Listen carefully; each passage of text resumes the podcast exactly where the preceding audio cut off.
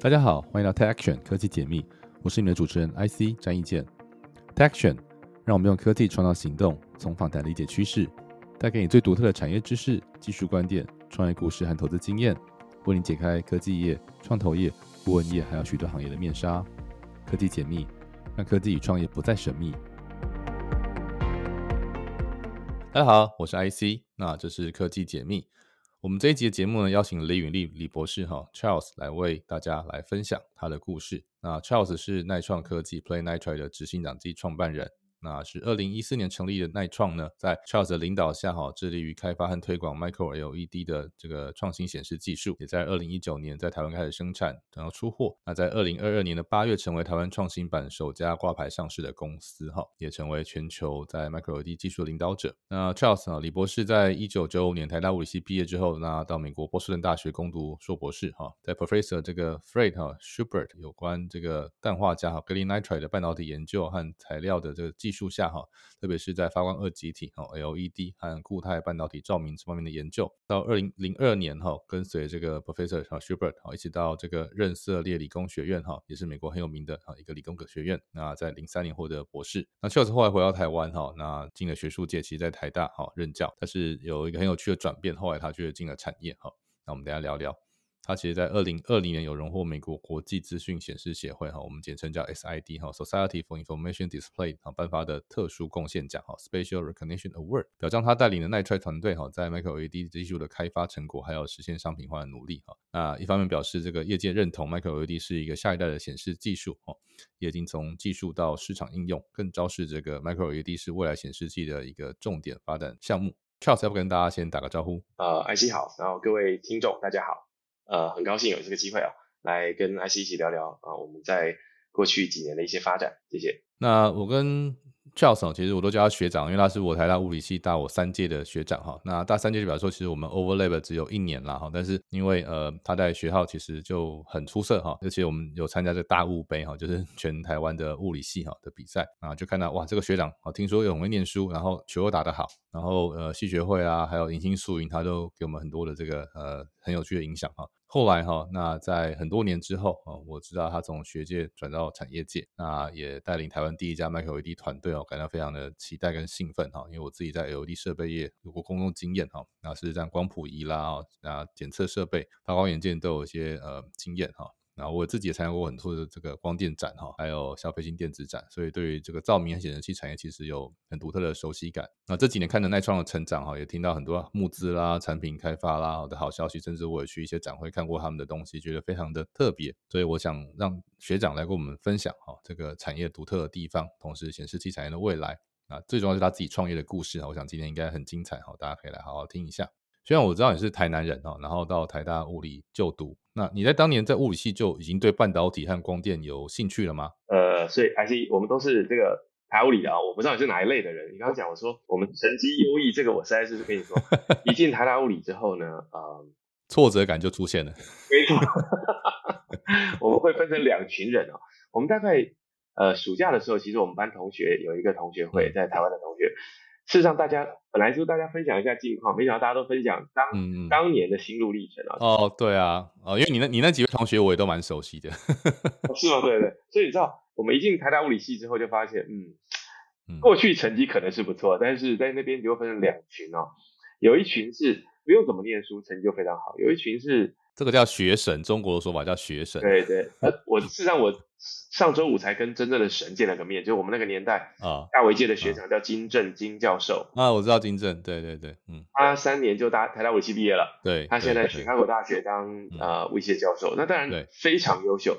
那所以我们就发现啊，有两两群人，一群就是感觉很适合念物理，一群是感觉呃应该要找新的出路了。对，所以我们我们那个时候真的是。呃，觉得有点 frustrated，你说挫折感啊？有，很明显，很明显。嗯，你会在过程中找一些你有兴趣的课。其实我那时候对因缘机会对量子物理是蛮有兴趣的。OK，念的还不错。哎，你是修谁的啊？高老师吗？还是哪位老师？呃，许元华许老师。哦，许元华，OK，嗯。我们后来发现，你们这一届跟我们都完全不一样的老师了。对，我们那天跟金教授谈，我是被高老师启发的啊，是吗？那应该高老师也是教的很好的老师啊。范文祥的镭射也是让我那个对，还有当然还有王志平啦，所以我就是走入光学领域是因为这几位老师。哦，这几位都是非常非常好的老师，我都不好意思跟你讲我们是哪些老师。开玩笑，我也遇到很雷的啦。Anyway，我自己是觉得，呃，但但是我们都没有怪老师啦，我们都是怪自己。我们就是啊，可能我不适合这样。对啊，真的，老师他们都太适合做学问了，所以就不知道怎么教我们这种不会那么做学问的人。对，就是他们可能把一些不错的教的很好。我自己觉得大学本来就是一种，嗯，试探你的呃未来可能做事的一个一个方向。嗯嗯嗯。所以我自己。你说有没有对半导体或光电产生兴趣？其实坦白说，那个时候我们也不太了解什么是光电，什么是半导体。但是隐约在我们上课，比方说量物的时候，我们就知道说，哎，好像有一些应用，像量子井啊、quantum well 啊。嗯，那时候刚刚萌芽，对，刚刚开始。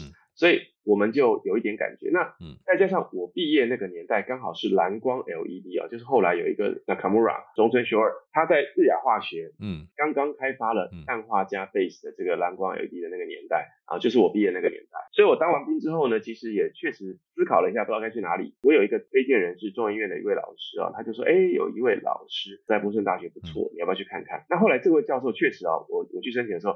我就找了他。不巧的事情是，这个老师非常有名，所以我去找他的时候，他跟我说啊，我 sabbatical 了，嗯，研究休假。他是希腊人，所以回希腊去。他说你可以找我，我可以收，但是我们可能会晚一点毕业。哦，那我们那时候出国念书，也想说，哎，不要不要不要混太久这样，所以算了。那刚好呢，我就遇到另外一位老师，就是我后来的这个教教授叫 Freshuber，他们研究领域很重叠。甚至我我们的理解是，当时美国他们教在找教授的时候是有一些搭配性的。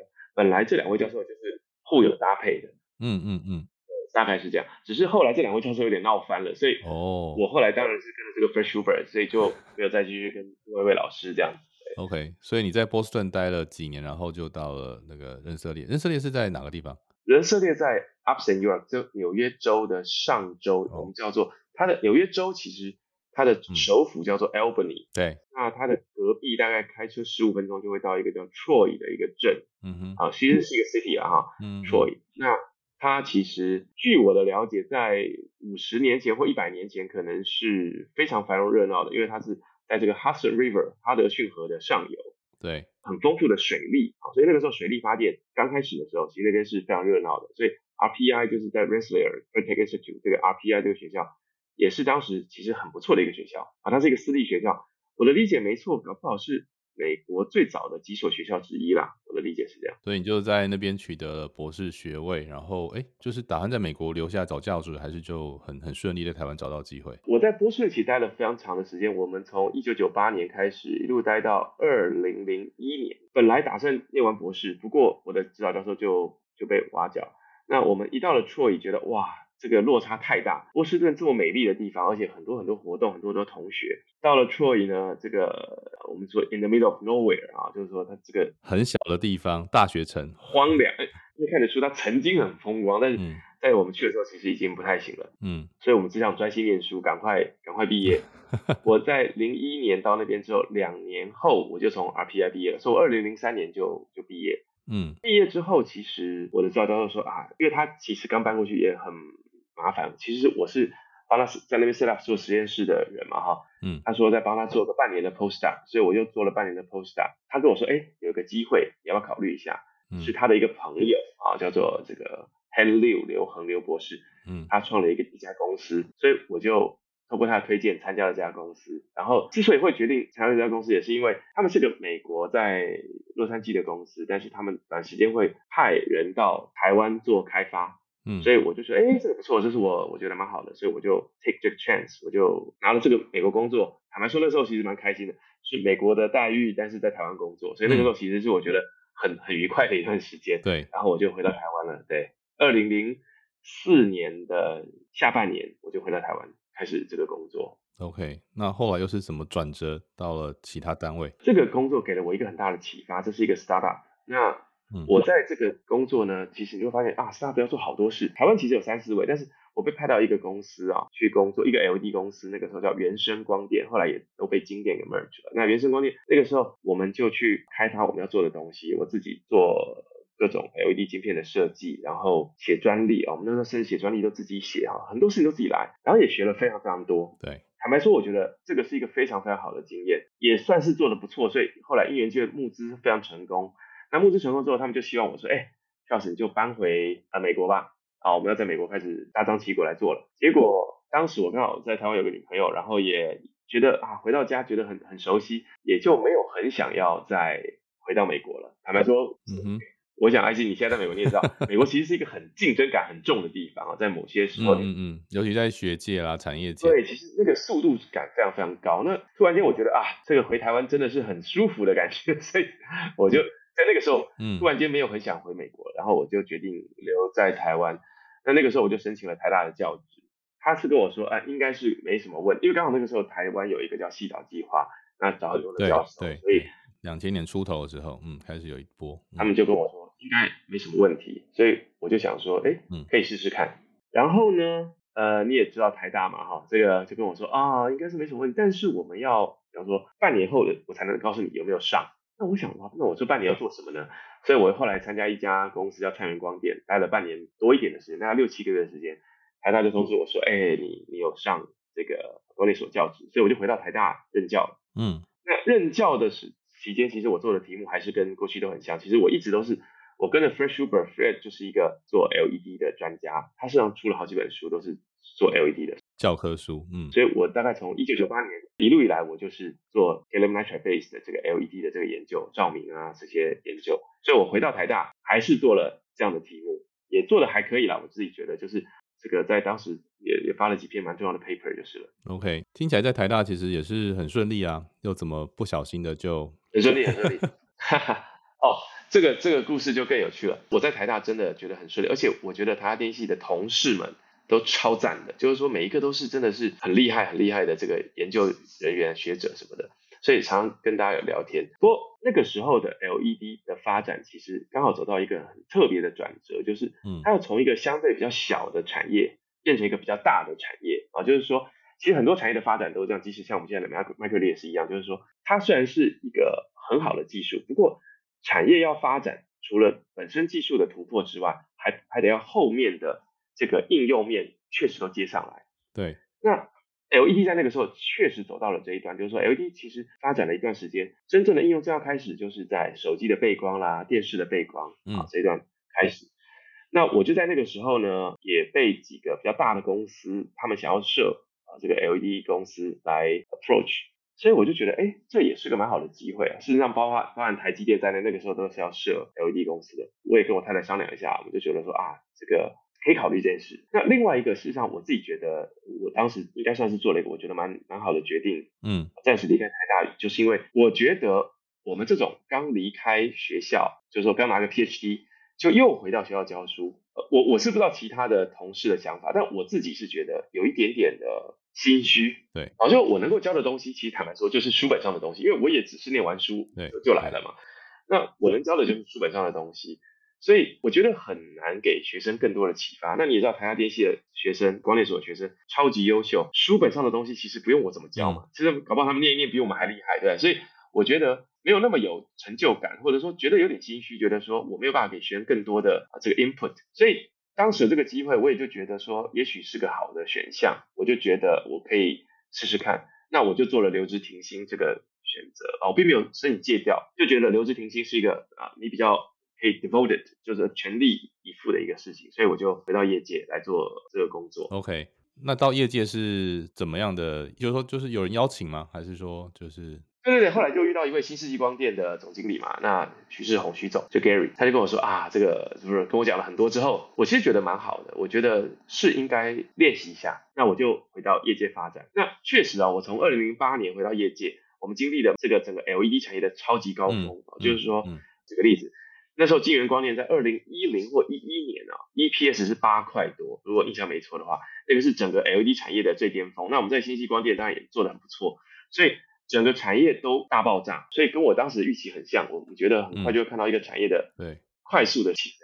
嗯，但是很不幸的，我想你也知道，就是说这个大陆的跟进也很快啊，低价倾销。我我觉得其实低价不见得是坏事啊，就是说，但是大陆就是一个在当时整个全大陆的经济都开始起飞，政府补贴非常非常多，然后它又有市场，然后又很多很多的方法来进入，所以那个时候光电领域哦有三大产业，一个是太阳能，嗯。一个是 LED，一个是 LCD。嗯。那我我最近演讲我都说，其实我们光电这个学门哦，曾经非常非常风光哦，但是在那几年突然间就被打成落水狗，就是四大很惨烈的产业哈、这个光电产业包含了三项啊，对那另外一项是低润嘛，在那个时候你就可以讲那个气氛，GRT，嗯就很糟糕。那我自己也看到了产业，你看快速的起飞，然后又快速的下降，所以其实是觉得很嗯很可惜，但是也无能为力了哈。但是我们看到这个状况，就觉得说很悲情。大概在二零一三年左右，就觉得啊，这个大概也就差不多是这样，所以一度已经考虑回回学界这个选项，所以我也开始嗯，做这个准备、啊，就是要要离开产业界回学校了啊。只是非常特别，就是说我想在这个 moment，对，你可能问我说，哎，这我们怎么怎么创业的啊？我先说明一下，离开学业界回学界，其实是我本来就想好的事情了。就是说我本来就觉得说，学界到业界是一个练习的过程，然后再回学界也很合理。嗯那我父母亲戚都是学界的，我我父亲在成大任教嘛，那我妈妈是高职的老师，所以我我觉得我我对学术界是很熟悉的。对，只是就因缘机会，从来没想过的创业就找上门来，然后你可以这样讲，就是我离开呃信息观念之后呢，刚好就有人说，哎，听说你离开了，我说是啊，那他说有人对你很有兴趣啊，你要不要来戏谷聊聊？那是怎么一回事呢？我在二零一一年的时候去美国给了一个 talk，这个是 LED 五十年的一个 talk，在这个 UIUC 啊，嗯 Illinois Champaign 这个学校。那当时台下有一位听众，他后来就创业，嗯可能对我的那个时候 talk 有点有点印象，他就希望说，哎，可以找我去。那又说希望我回回去他公司工作，但我说，哎，抱歉，我真的没有打算再回美国工作了哈。他就跟我说，哦，好吧，所以我就回台湾。结果过过了一两个礼拜，他又跟我说，哎，我们对你还是很有兴趣，你你再来一趟好了。我说，哎，要过年了。那他找了一个也是很有名的创投来找我，这个 Kleiner Perkins，我想你可能听过了哈。哦，超大，那反正呢，他跟我说，So we're working。我想说，哎哇，这种会靠哈，这种讲话气氛我还蛮喜欢的。我说，哎，所以是嗯我觉得是一个很认真、很很勤奋的感觉。我就说，好啊，那我那我就来。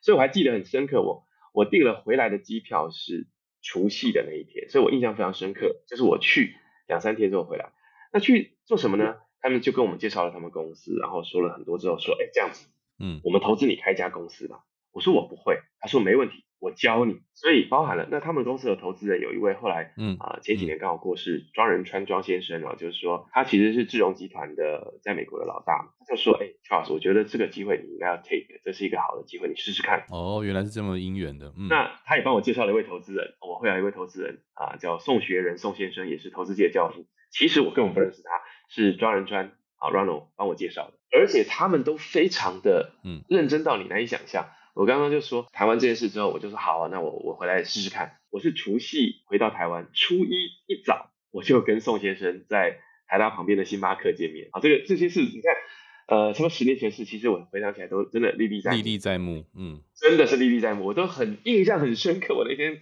我们的场景，那就是这样子，我就开始做这样子的一个创业的开始。对我觉得其实你个性就看起来也不是那么典型的，我不是，我不是，纯粹的纯粹的那种学者。我我其实跟你背景非常像，我爸也是教授，然后我妈是老师啊，是是是所以可能我们有一些潜在的因子很像，就是想去试试看这个不知道结果的事情啊。因为就是我们很清楚那个已经知道结果的长相，是对。当这么厉害的创投家找上门来，然后呃，就他们想找你做什么题目，是因为你讲那个演讲提到的一些未来的机会吧？就是他们为什么敢这么勇敢的就压住一个看起来有学术背景跟在台湾产业几年见？那你在新新世纪那时候做什么题目，让他们觉得你值得投资？换个方向来说好了。我坦白说哈，我觉得后来我也跟学生讲，其实我觉得他们倒不是真的看上这个我那时候做的，因为后来那个时候做的东西跟他们其实相关性也没那么高了。嗯嗯嗯，当然是 LED 相关的，但是呢，他对，我觉得他们看上的反而是我对于一些问题的看法跟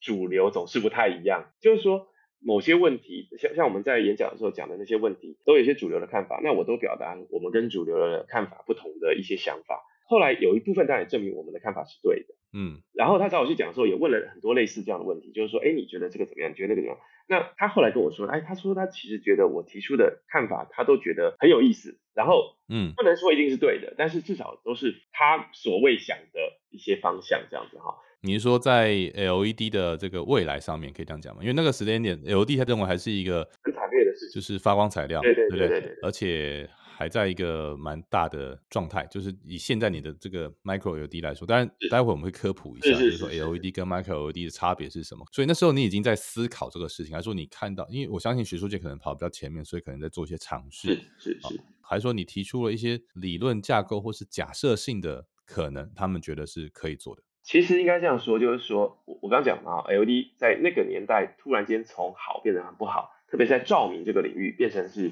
票房毒药，应该说被打烂了。嗯，对对，那我自己当然觉得一种使命感，你可以想，我从一九九八年开始，真的刚刚你问我从物理系就开始萌芽这个事情，九八年我就投入这个事情，一直到一三年，我已经在这个领域十五年了，嗯觉得这个领域才刚开始，怎么就结束了？这样哈，就是说有有一种不知道该说什么，但我总是觉得好像我有一点点的这个讲的神圣一点，就拯救这个产业，但其实当然你也知道是不可能，就是说我们怎么样 contribute 一些东西，能不能够有一些别的机会，所以我们就看了很多不同的题目，嗯那这家公司当然他想要做的题目就是跟 micro LED 相关的显示器相关的一个题目。嗯哼那我就表达了一些呃我们觉得可行的地方什么的这些事，那他们就觉得很有意思。嗯我觉得如果你回头问我，他们到底看上什么？我觉得他们看上的是，他们可能找了不少人谈过，大家都觉得这件事很困难。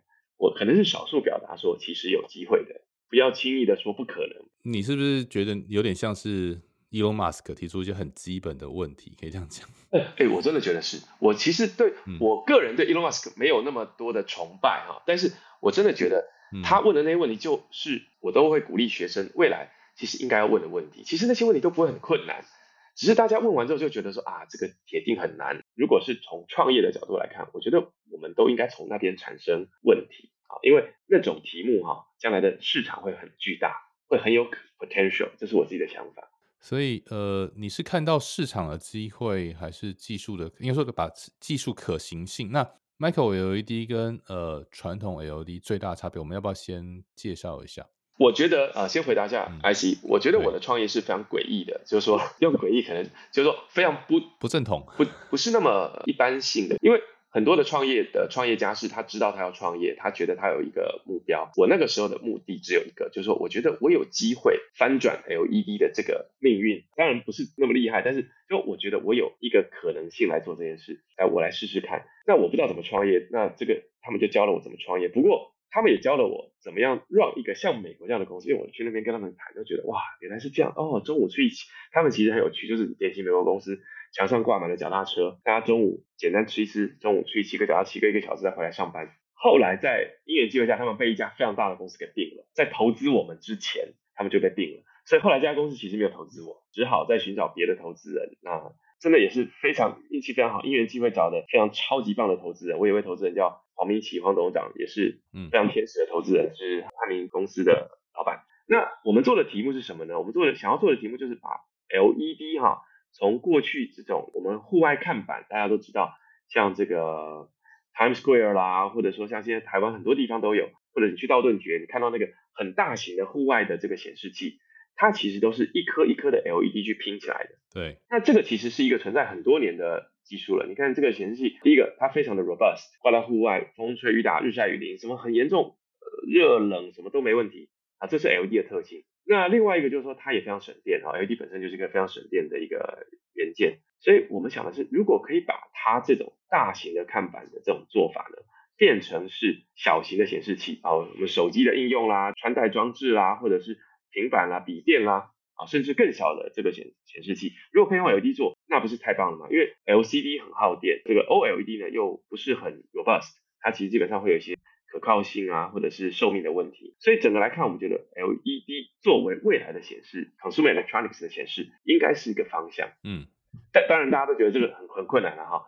那最大的困难点是什么呢？是成本。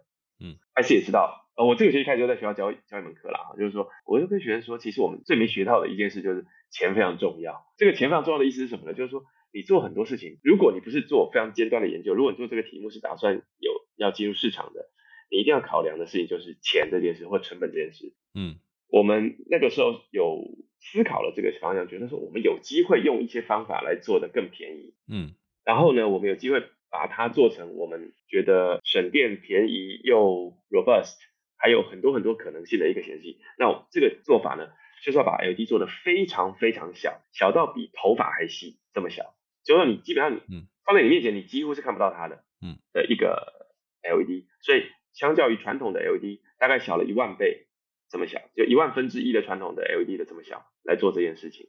如果可以做得成的话，我们就可以几乎实现我们刚刚提到的这个梦想，就是啊，我们可以第一个是提升显示产业，第二个我们也可以提升 LED 的的可能性，所以我们就想要做这个题目，这个就是 Micro LED 啊显示的这个题目。嗯，在往下讲之前，我们可以再科普多一点点哈，因为我要是一般听众哈，有一点概念，我会说，哎，第一个半导体不是经过六十年的开发，我们对于做小东西不是超级厉害的吗？什么线宽越缩越小是哈，所以为什么半导体技术不能拿来用在发光元件这部分啊？那第二个问题就是说，哎，那传统的发光显示器，譬如说 LCD 啊，它可能是利用反射式或穿透式的方式，然后后来什么 L OLED 啊，哈，相较于 LCD 跟 OLED，那 Micro LED 它有什么样优势跟技术上的挑战？我们从这两个问题来问好了。好，第一个可不可以用半导体的技术？当然可以，而且这是我们现在正在做的事情。当时我们评估 LED 的技术，很快的就被大陆给学会了，嗯应该这样讲。那对所以这个产业就下去的很快。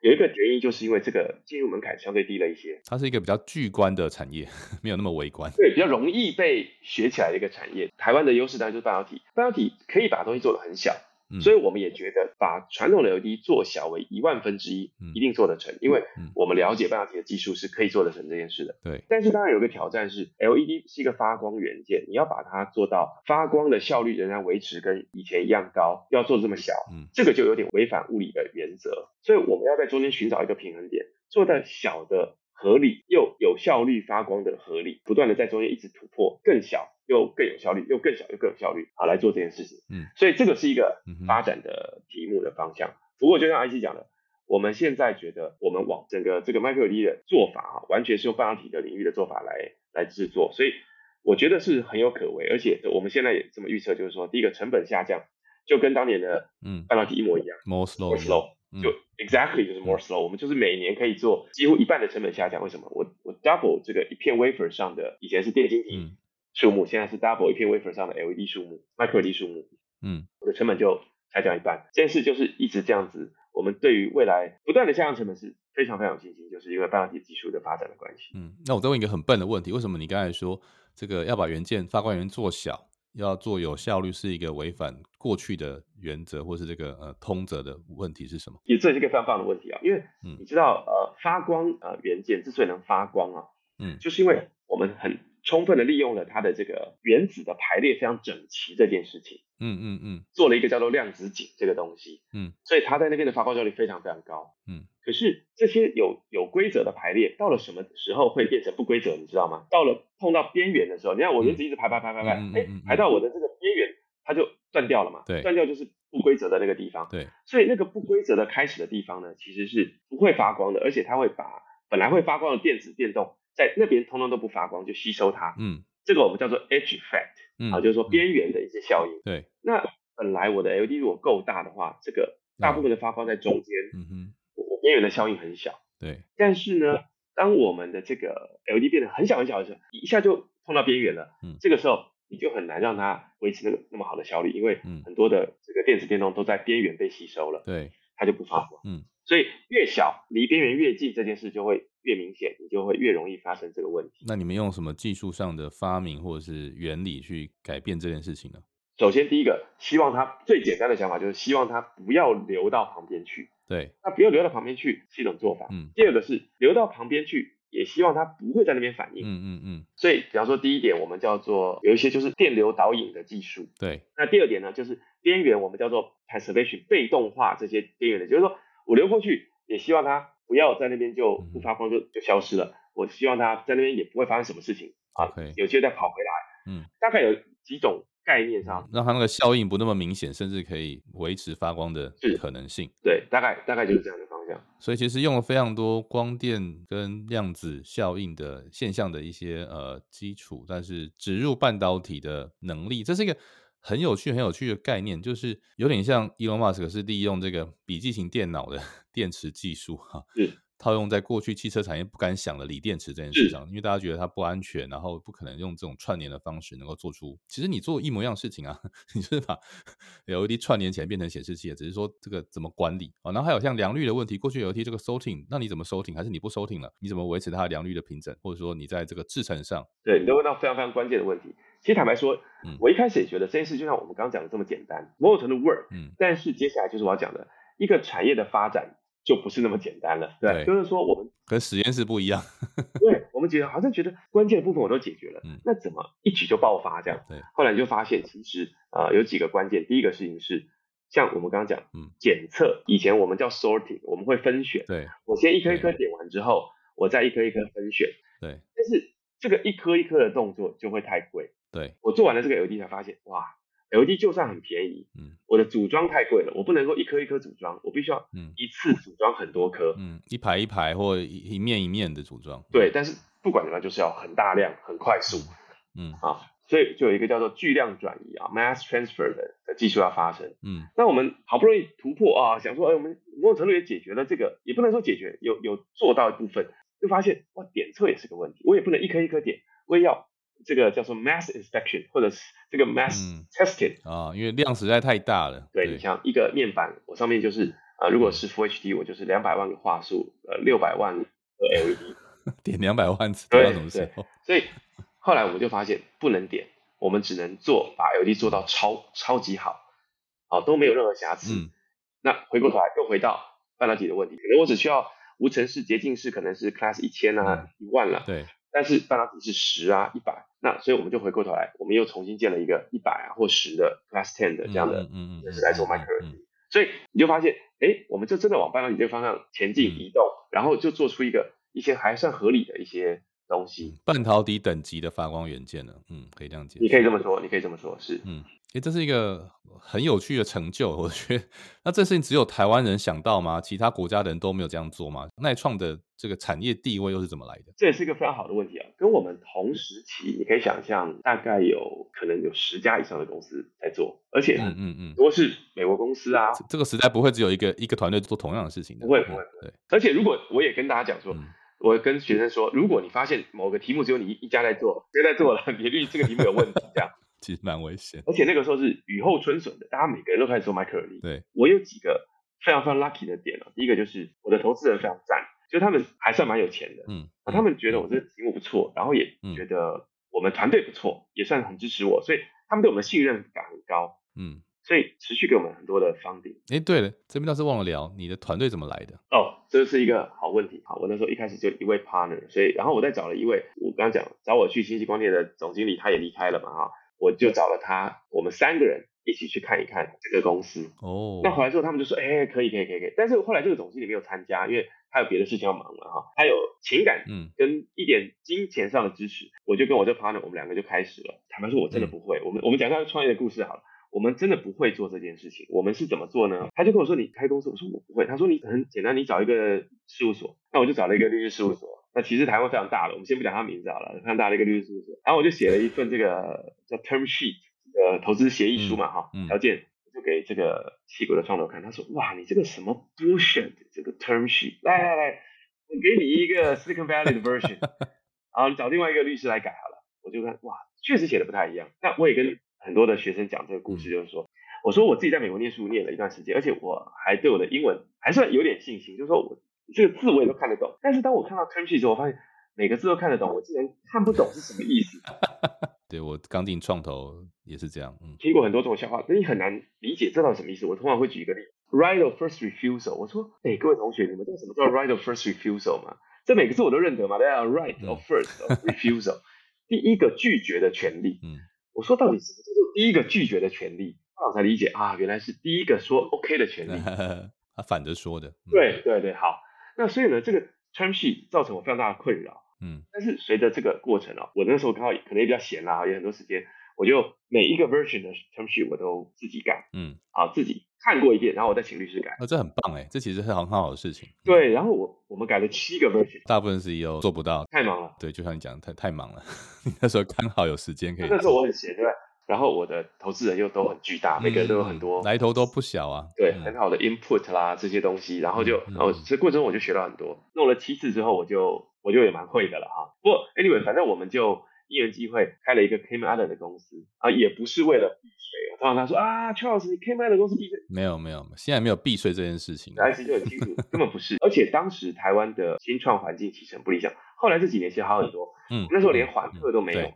那那那是我去推的技术股缓课，那是我。如果没有你推这个，我跟你讲，我觉得没有人敢在台湾开新创公司，没有人敢开啦，真的，一拿到就要课税。我们才刚拿到票面，对，那个根本可能是壁纸的东西，第二年我就要课二十 percent 的税，不不，我呃四十，而且用十块啊，不合理啊，是为什么那个就值十块？对，所以我们就在那个环境下开了一个 k m a n 的公司。那后来我发现其实也很正确。这个这个说个故事好了，比方说那个时候宋先生就问我说：“哎，嗯，要是你将来在哪里上市啊？”对，我说啊，我说我们公司还没开成，你跟我在哪里上市？他说不行，你一定要想一想这件事。对，所以他就回去想。对，我第二天还是跟他说：“哎，不好意思，我真的想不太通，我我在哪边上市？”他就一副，哎，你这个真的太弱了。然后说：“好好，那我们先，我来教你。”他说：“我们先开一个 K 妈的公司好了，至少进可攻，退可守。”对，那个时候我其实不懂。后来发现这是一个非常非常正确的决定，真的。那因为为什么呢？后来我们因缘机会开始有一些国际投资人啊，然后我第一个国际投资人是是 Samsung Electronics，嗯，三星就投，三星跟我说啊，如果你不是 k m 公司，是台湾公司，我们基本上投不进来，投审会就搞死你了，真的。对对对，我们还是过投审会啦，但是其实好像简单很多。所以三星开始投我们，然后后来我也你是抢外资啦，不一样。对对对，然后 Apply Material 啦，Corning 啦，甚至代码锡的这个加一个创投，对，我就发现啊，原来这个那个时候做这件事其实还算正确。那后来到了我我们也决定要上市的时候，其实我们确实有不同的 option，我们也考虑过美国的 spec，我们也考虑去新加坡，然后也考虑在台湾上市，所以就发现说其实会有不同的选择。所以在那个时候。我回过头来想，很多很多的很好的运气啦，哈，就是说你真的哇，发现啊，这个人跟你讲一点，那个人跟你讲点，但是当你做决定的时候，你就发现，哎，好像都因缘机会，冥冥中就帮你做了一个还算合理的、正确的决定，所以我们就就这样开始。那至于回到 IC 刚讲的都要伙伴，我们开始做这件事之后，你你也可以说运气好，可以说大环境使然的。，L D 这个环境毕竟在那时候是比较惨烈的，所以慢慢的就有一些以前的认识的朋友啊、同事啊，他们也就慢慢都离开原来的公司。哎，我们就请他们慢慢参加我们，所以我们在短时间成长速度很快啊，特别是人的部分，而且啊，也也可能是因为大家曾经有过一些革命情感，也都经历过那个 up and down。一开始那个那个向心力，我我自己觉得那个向心力很高，而且 momentum 很高，大家都有一种使命感，我们应该冲这样子啊。所以一开始的十几位同事。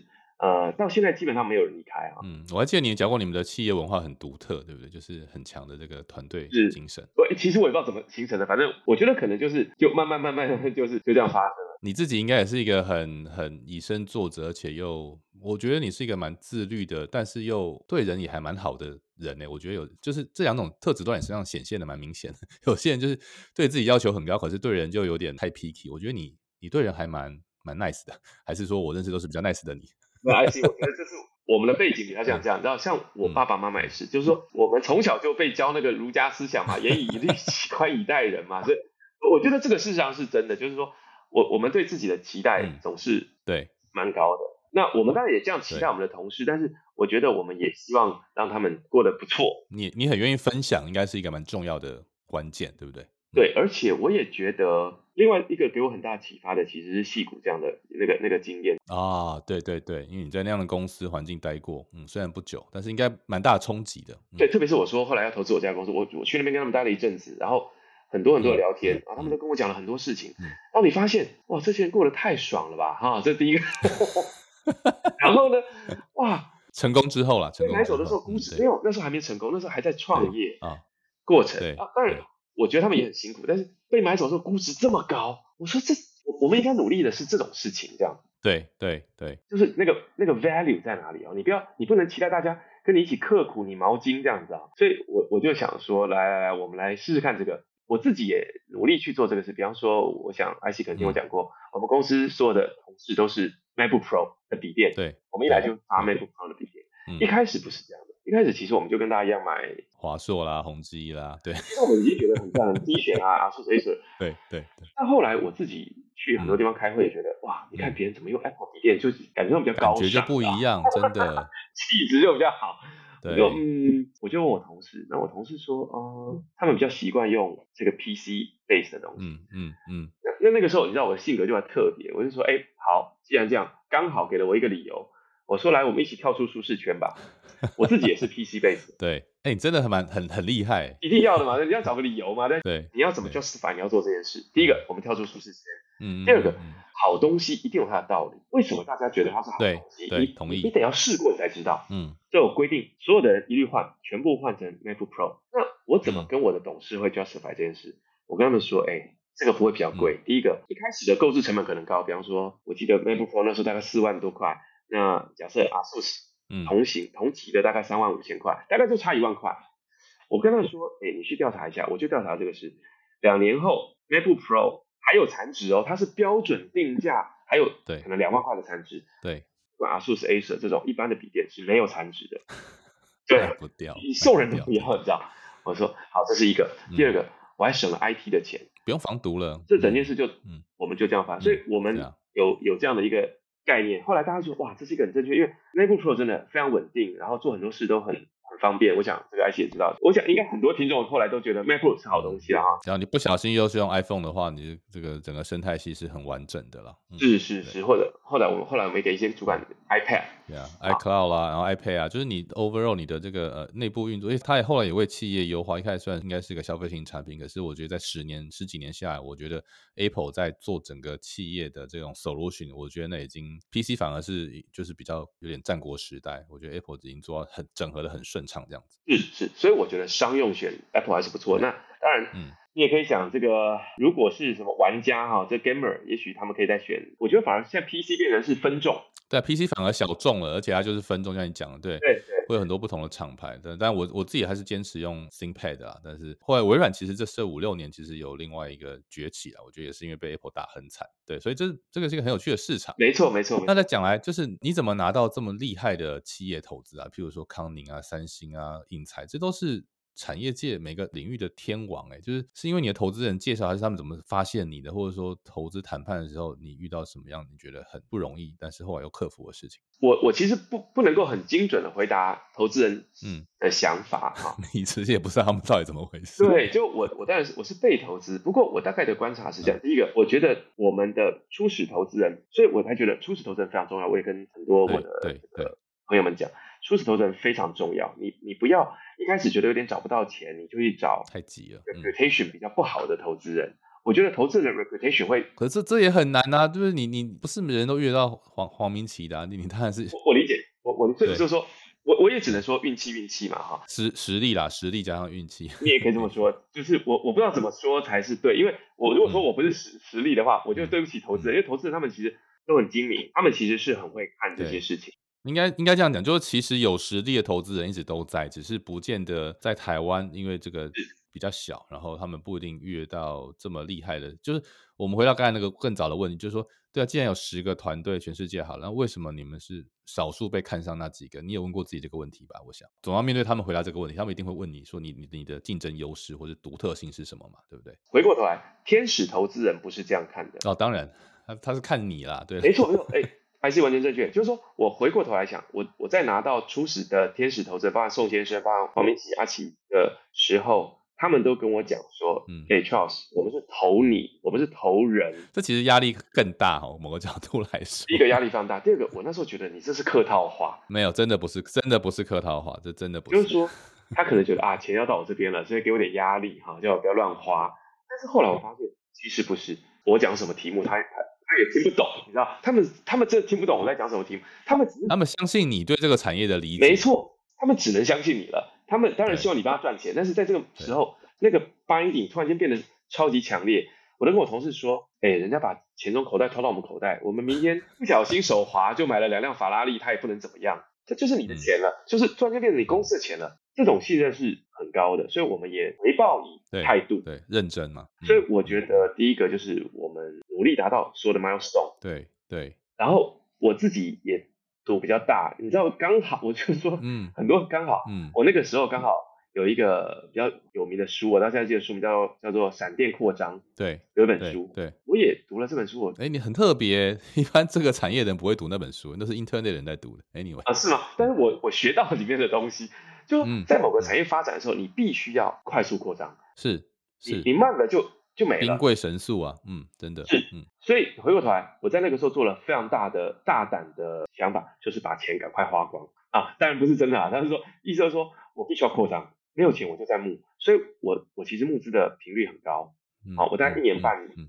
一年到一年半我就募一次。完全不是台湾等级的创业。我那时候听过你募资的历史，我觉得哇，这根本是那十年很少见的规模。是，所以我在这十年中募了两亿美金，但是我们就是拼了。嗯我觉得回过头来，我们就因为这样把那时的竞争者都甩在后面了。而且我觉得这这个策略非常正确，因为所有想做这个题目的我们的客户们，他们都一定会来找我。因为当你变成第一名的时候，所有人都会来找你，然后你就会成长的更快，对，你就会更往前，更往前，然后你就会更快更快。嗯所以这这就非常细骨的思维啊，就是 growth 啊，growth 的这个 mindset。完全是我们就是 growth。回过头来，你可能也提到这个创新版。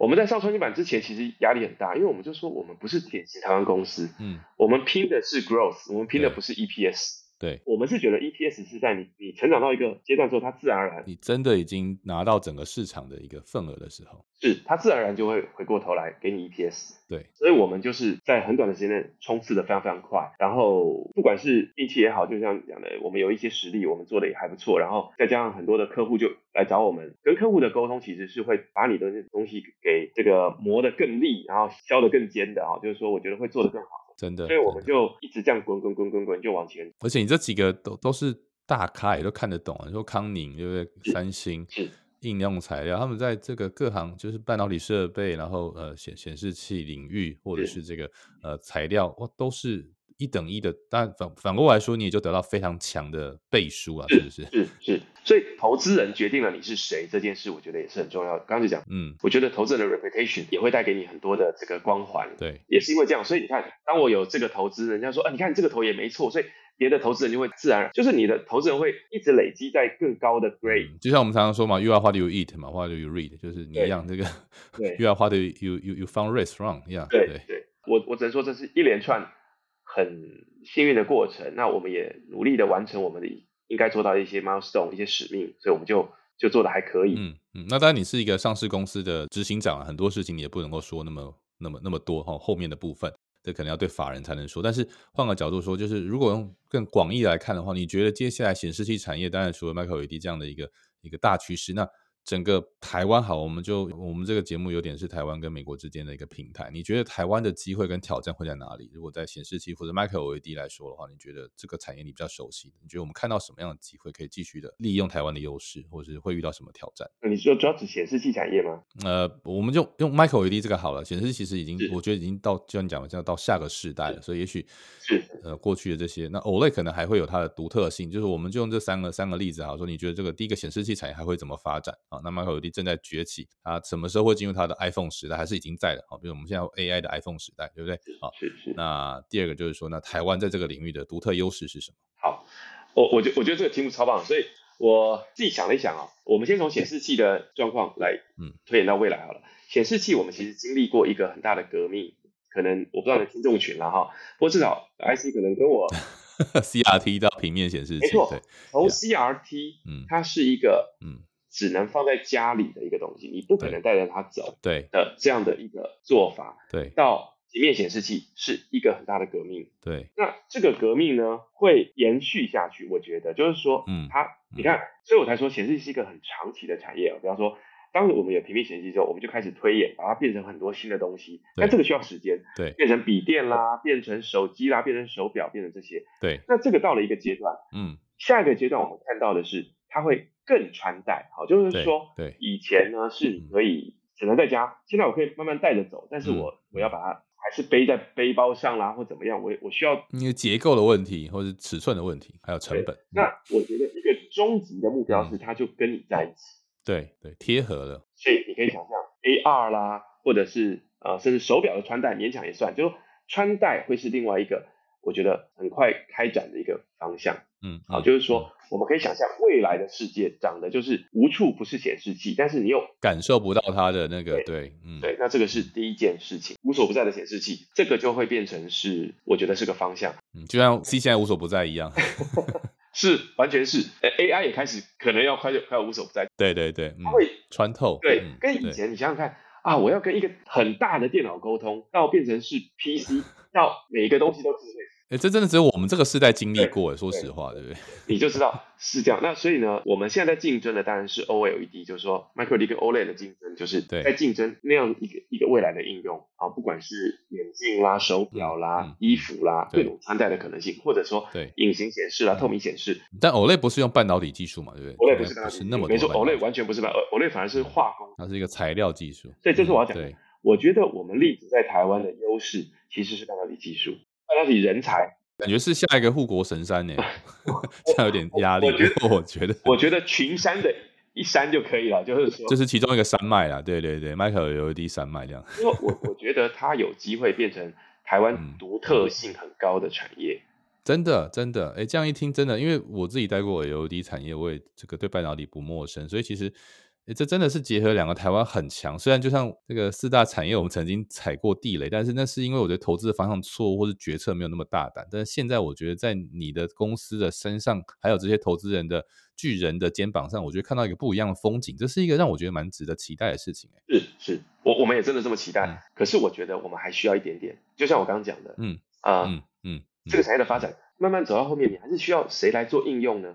其实对。对，我认为啊，我我是真的蛮期待有新的公司、新的创业哦，应用端的投入产品端。我觉得台湾需要对对，没有 iPhone，其实它用了新的这个面板感测技术，它还有很多 sensor，所以它不会让这个产业又爆发。所所以，我觉得我们需要有更多人投入。产品的设计、产品的开发，我觉得它就会发展的很好。嗯，那这次我觉得台湾如果可以的话，我觉得显示产业他们应该要走的方向就是说，不要只是做 component 这件事而已，应该要往系统的对结合很多东西的应用。这我觉得台湾很很有优势的地方。这个结论非常棒哦，我觉得今天就是非常。感谢 Charles 学长给我这么多的时间哈，然后好好聊他创业的历程啊，从学界到产业界，很多其实是不小心啦，当初也没有料到，但是我觉得真的是你自己的 integrity 也好，然后执行力也好，然后然后带领团队的那个呃能力，都是也也应该是逐步培养出来的哈。